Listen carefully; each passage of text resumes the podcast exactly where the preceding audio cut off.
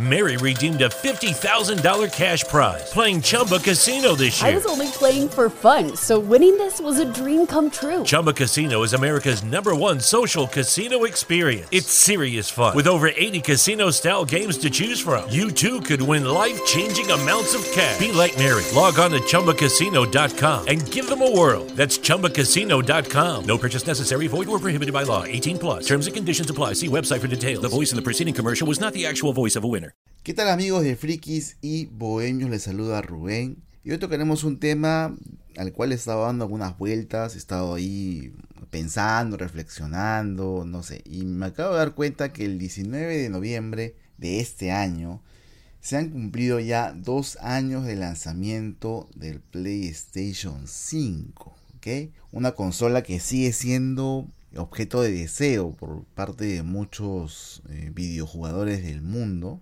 Y vamos a ver, yo tengo esta consola desde inicios de 2021, así que más o menos tengo algo que decir sobre este producto, sobre si vale la pena o no. Y bueno, vamos a ver, vamos a ver qué podemos reflexionar sobre el PlayStation 5. Y vamos a empezar hablando de algo que puede ser desagradable para mucha gente de escuchar, sobre todo para la comunidad Sony Lover, para los Sonyers. Y es que sí, o sea, hay una mentira aquí, hay una mentira, hay una trampa, hay, cosas que se deben mencionar, se deben criticar, ¿no? empecemos con esto, rápidamente. En una entrevista con Geoff Keighley de The Game Awards, publicada el 17 de julio de 2020, Eric Lempel, vicepresidente del área de marketing de PlayStation, dijo que los exclusivos de PS5 no podían ser porteados a PS4 porque las características de la nueva consola de Sony, que aún no había sido lanzada, ojo, estamos hablando de julio de 2020, pero sí anunciada, superaban por mucho a la generación anterior.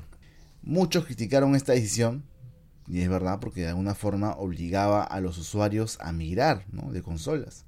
Sin embargo, Sony no se pronunció al respecto, ni mucho menos desmintió lo dicho por Lempel. O sea que cualquier persona en ese momento hubiese pensado que efectivamente ese era el plan, ¿no? que Play 5 tenga juegos exclusivos que no pudiera tener Play 4. La conclusión rápida era que Play 4 iba a sobrevivir con juegos third party, dejando los títulos más pesados para la flamante nueva consola PlayStation 5. Y bueno, a margen de lo que de lo mala que habría sido esa decisión. Aquí debemos recordar que la transición del Play 3 al Play 4 implicó durante mucho tiempo que ambas consolas compartieran juegos y bueno, nadie se murió por eso, nadie lloró. Muchos usuarios le creyeron al Emblem y a Sony y para no perderse de nada preordenaron la Play 5. Aquí habría que preguntarse cómo se habrán sentido esos usuarios luego de ver que esto es una farsa. No pasó mucho tiempo para que Sony empiece a hacer todo lo contrario a lo que prometió y esto es algo que ya comienza a ser grave. ¿no? Al de los third party que efectivamente se desarrollaron para, ambos, para ambas, digamos, desarrollaron juegos para ambas consolas o ambas generaciones al mismo tiempo, Sony solo había anunciado tres exclusivos importantes de Play 5. ¿Cuáles eran estos tres? Demon Souls Remake, Ratchet Clank Rift Apart y Returnal. Y a decir verdad, estos títulos son poco equiparables con otras IP como por ejemplo Uncharted, Spider-Man, The Last of Us, Horizon o God of War. Así que era evidente que los usuarios estaban esperando que alguno de esos títulos pesados finalmente tenga un juego solo para Play 5. Lamentablemente para esas personas la espera continúa. Desde que Play 5 fue lanzada a la venta, Sony ha lanzado dos títulos nuevos de sus más laureadas IP. Horizon Forbidden West y God of War Ragnarok. Y ambos títulos fueron finalmente lanzados tanto para Play 5 como para Play 4. Es decir, que era mentira lo que dijo Lempel. Insisto en que esta decisión como tal no me parece inadecuada. El problema parte de la mentira de Sony a través del Lempel. Y aún si hubiera sido una infidencia del Lempel, que también era probable que metió la pata al decir eso, la complicidad de Sony al no desmentir nada sería también motivo de crítica. Y no solamente de crítica, también de denuncia. Otra cosa importante que debemos señalar tiene que ver exclusivamente con el aspecto técnico. Acá hablamos de algo muy específico. Lo anterior se puede decir que es un tema de... Bueno, sí tiene que ver, es, objetivo. Mintió Lempel, mintió Sony y por tanto nos ha estafado de alguna forma. Pero esto que voy a mencionar ahora es un tema que es totalmente técnico y también es irrefutable. Eh, debido a las diferencias de hardware entre ambas consolas, porque obviamente las hay, el PlayStation 5 es una consola técnicamente mucho más avanzada que la 4, es simplemente inviable desarrollar un juego para ambas consolas a partir del Play 5. Es decir, es inviable desarrollar un título, digamos, con alta tecnología, con alta calidad gráfica, y luego hacer un downgrade para que también pueda ser eh, jugable en Play 4. ¿ok? Es mucho más viable, en este caso, hacer lo contrario. Desarrollar un juego para PlayStation 4 con las tecnologías del PlayStation 4 y a partir de ahí añadir las mejoras necesarias para que pueda notarse una diferencia entre ambas ediciones. O sea, lo que estamos comprando, en el caso específico de estos dos juegos, que son Horizon Forbidden West y God of War Ragnarok, lo que estamos comprando son juegos de Play 4 mejorados para Play 5. No estamos comprando realmente juegos de Play 5, si me dejo entender. Entonces se viene haciendo eso, eh, desarrollar juegos para Play 4 y aplicar las mejoras posibles, todas las mejoras posibles para que exista una diferencia más o menos notoria entre ambas ediciones. Y en ese sentido, las resoluciones dinámicas y las tasas de refresco variables con las que suele trabajar Sony son una gran ventaja. Al punto de llegar a convencer a muchos usuarios de adquirir una, una PS5 en lugar de una PS4 Pro, por ejemplo. Como en su momento convenció a mucha gente de adquirir una PS4 Pro en lugar de una PS4 a secas. O sea, hay una mejora que se nota, efectivamente, y ahí en más preguntarnos si, preguntarnos si es que justifica el precio que vas a pagar adicional es otra cuestión, pero sí hay una mejora. Sin embargo, la trampa reside justo ahí, eh, reside justo ahí. Sony no está desarrollando, hasta ahora al menos, juegos de sus IP más pesadas desde la tecnología de su última generación de consolas. Una última generación por la cual muchos ya hemos pagado. Hemos pagado, ¿ok? Entonces, dos años después, es inevitable preguntarse si valió la pena ese pago, que además, en gran medida, gracias al impacto del COVID, vino acompañado de escasez y sobreprecio prácticamente en todos los países del mundo, sobre todo los países como el mío, tercermundistas, en los que más cuesta conseguir esa consola y por tanto el sobreprecio va a ser mucho mayor. Para responder esta pregunta de si vale la pena o no, tengo que recurrir necesariamente a mi caso personal. Obviamente la conclusión va a ser más genérica, pero hablando de mi caso personal, la cosa fue así. Yo adquirí la Play 5 a inicios de 2021. Meses antes me había planteado comprar una PS4 Pro. Meses antes me refiero antes de que se lanzara la, la Play 5.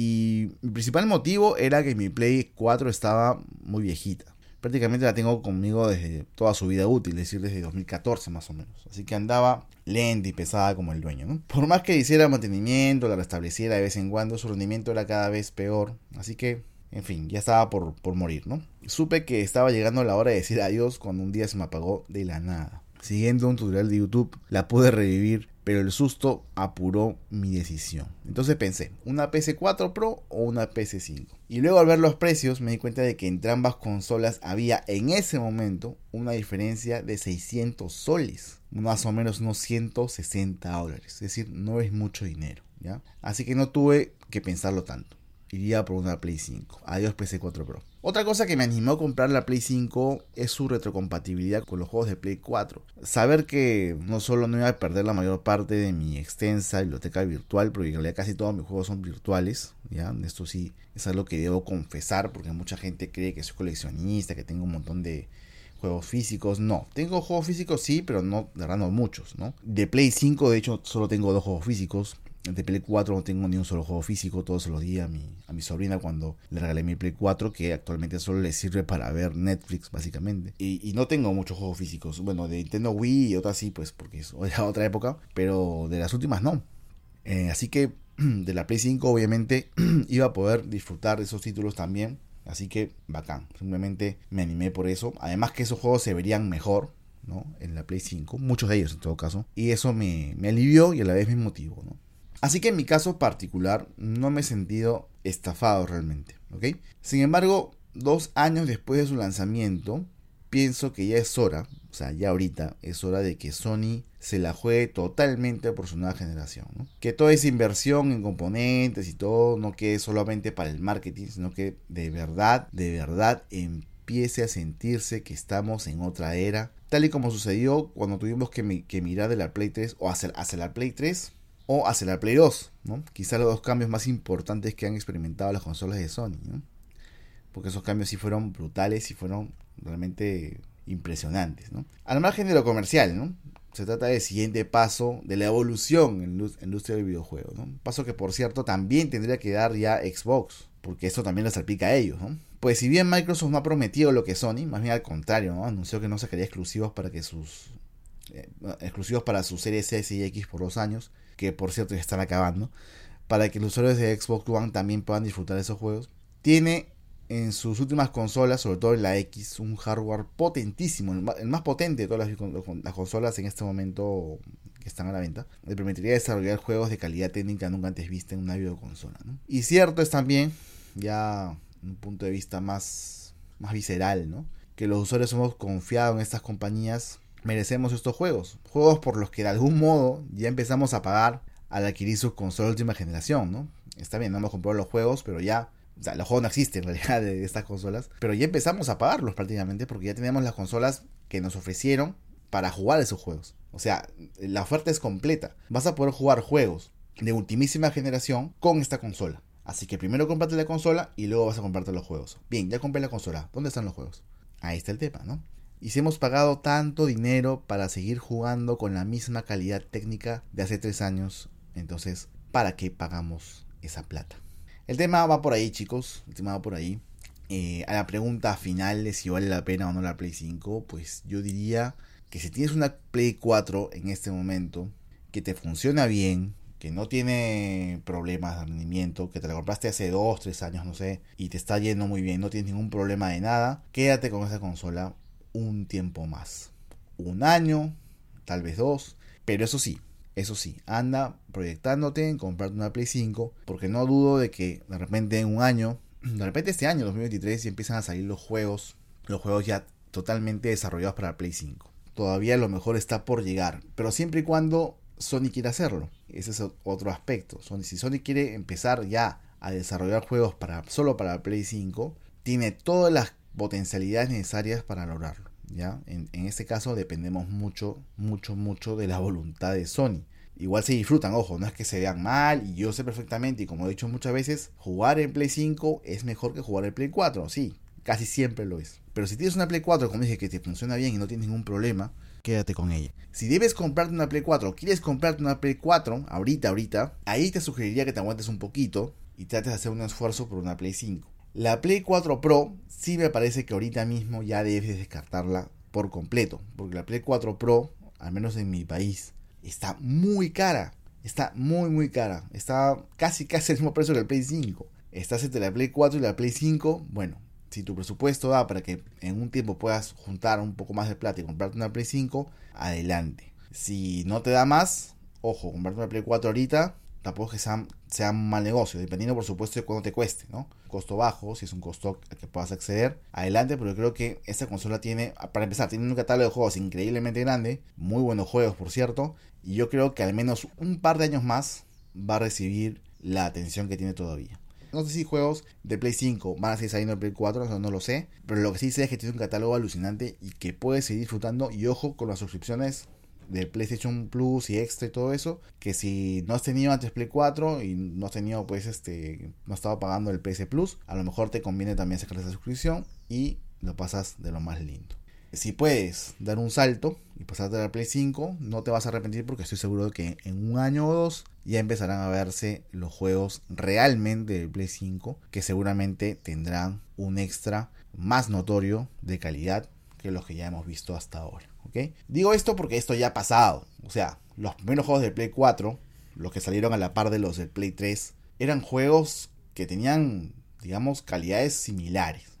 A lo mejor el Play 4 era un poco mejor, sí, pero tenía calidades similares. Con el pasar del tiempo, Play 4 fue sacando juegos que distaban muchísimo más del Play 3. Cada vez más y más y más hasta acercarse a lo que vemos ahora, que hoy no hay casi diferencia entre Play 5 y Play 4. Con el pasar del tiempo, habrá juegos del Play 5 que exploten más su potencia y seguirán distanciando cada vez más y más del Play 4. O sea, la compra del Play 5, sea para ahora o sea para cada un tiempo, te va a dar frutos, ¿ya? Lo que tienes que decidir es si vale la pena hacer esa inversión dependiendo de lo que tienes en este momento. Y repito, si tienes una Play 4 que te funciona muy bien, dale un tiempo más porque no, no te hace falta en este momento comprar una Play 5. En este momento no te hace falta. A lo mejor en uno o dos años ya podrías migrar de consola. Porque eso sí, si quieres seguir a la par de la industria, lamentablemente tienes que invertir y eso tendrás que hacerlo de todas maneras en un tiempo corto o largo dependiendo de ti. Eso quería comentarles. Nada más, una reflexión que tenía en mente. Les mando un abrazo chicos. Nos vemos próximamente en otro episodio de Frikis y Bohemios